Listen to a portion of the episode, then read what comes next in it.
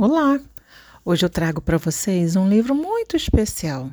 Ele foi todinho escrito só por autoras, mulheres que nasceram ou vivem aqui no estado do Amazonas. Ele se chama Queria Te Ver Me Ouvir Contar. Quem organizou foi a escritora Letícia Cardoso. Faz parte de um projeto chamado Te Conto em Contos Vamos conhecer mais um pouquinho?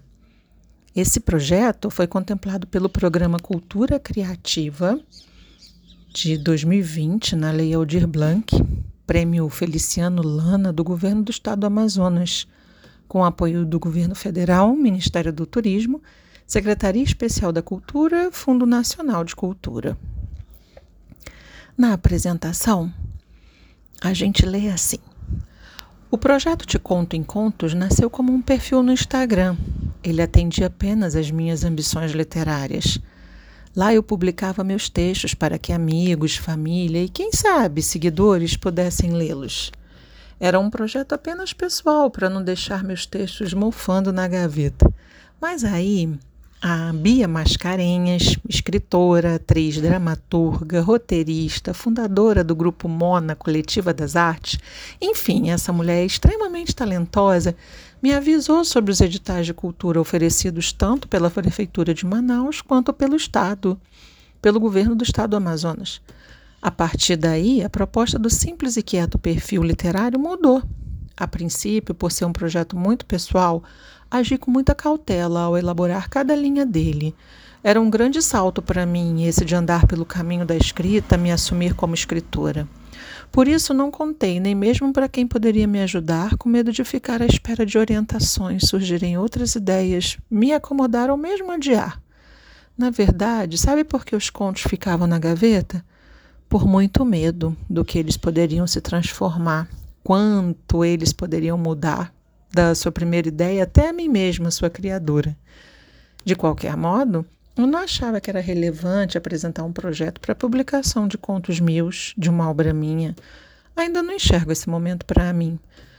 Por outro lado, seria muito interessante conhecer ou reconhecer escritoras daqui, saber quem está escrevendo e por que não estou lendo, não estamos lendo, falando dessas pessoas, onde estão.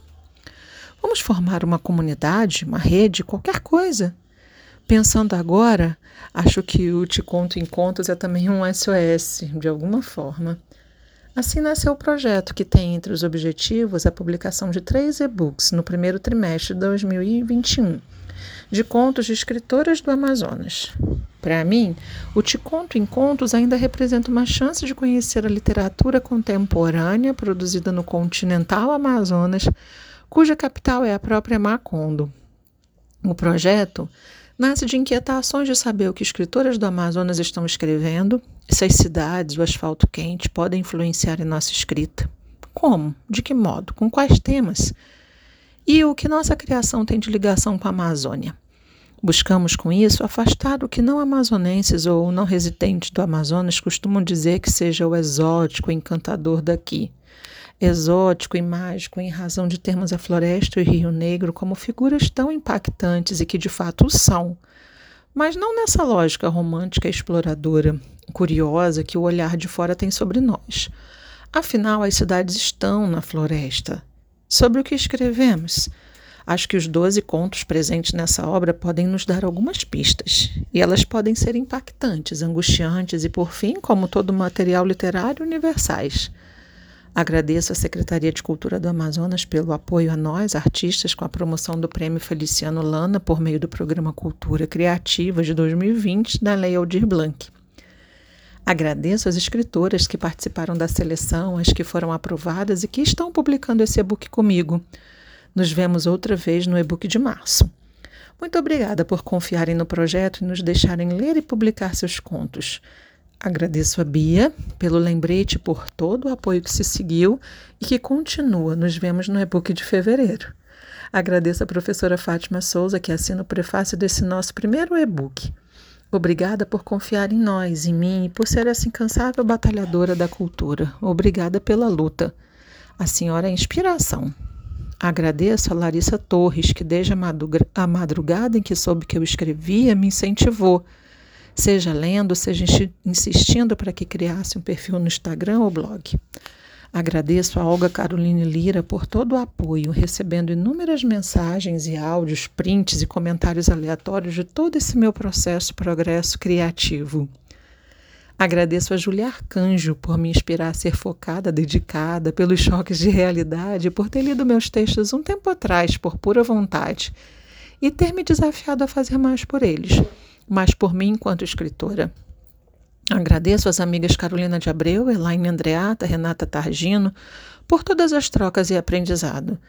Agradeço a Priscila Mato, Ana Noélia e Marcela Lobo por aguentarem todos os momentos de cansaço, frustração, noias, por me fazerem rir, pela escuta e por me lembrarem de enxergar quem eu sou.